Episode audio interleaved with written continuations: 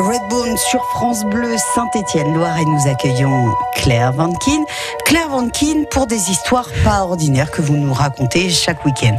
Alors aujourd'hui, Claire, une histoire pas ordinaire chez les franciscains. Nous partons à Charlieu. Alors bien sûr, c'était une communauté de moines franciscains qui s'était installée à la fin du XIIIe siècle, pas très loin de l'abbaye bénédictine de Charlieu.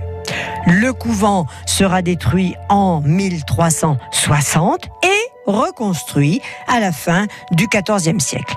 Alors, à l'intérieur du couvent, on découvre un magnifique cloître avec ses belles colonnades, bien sûr. Et dans l'église, il faut admirer cette charpente absolument magnifique qui date du XVIIe, ainsi, bien sûr, que des peintures murales. Et vous allez découvrir deux gisants au-dessus desquels se trouve un blason.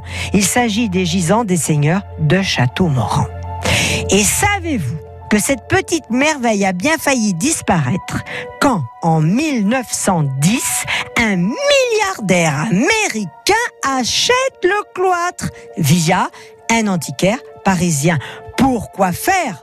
Pourquoi faire, me direz-vous? Ah bah tiens, je vous le demande, Claire. Pourquoi faire? Eh bien, tenez-vous bien, tout simplement pour le démonter et l'emmener aux États-Unis dans sa riche propriété.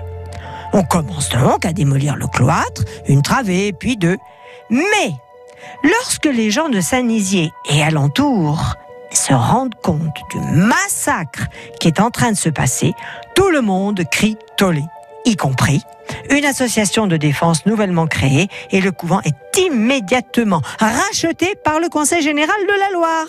On retourne chercher toutes les caisses dans lesquelles se trouvaient les pierres du cloître numérotées, bien emballées, qui étaient stockées prêtes pour le départ à la gare. Et on reconstruit le cloître tel qu'il était et tel qu'on peut l'admirer de nos jours.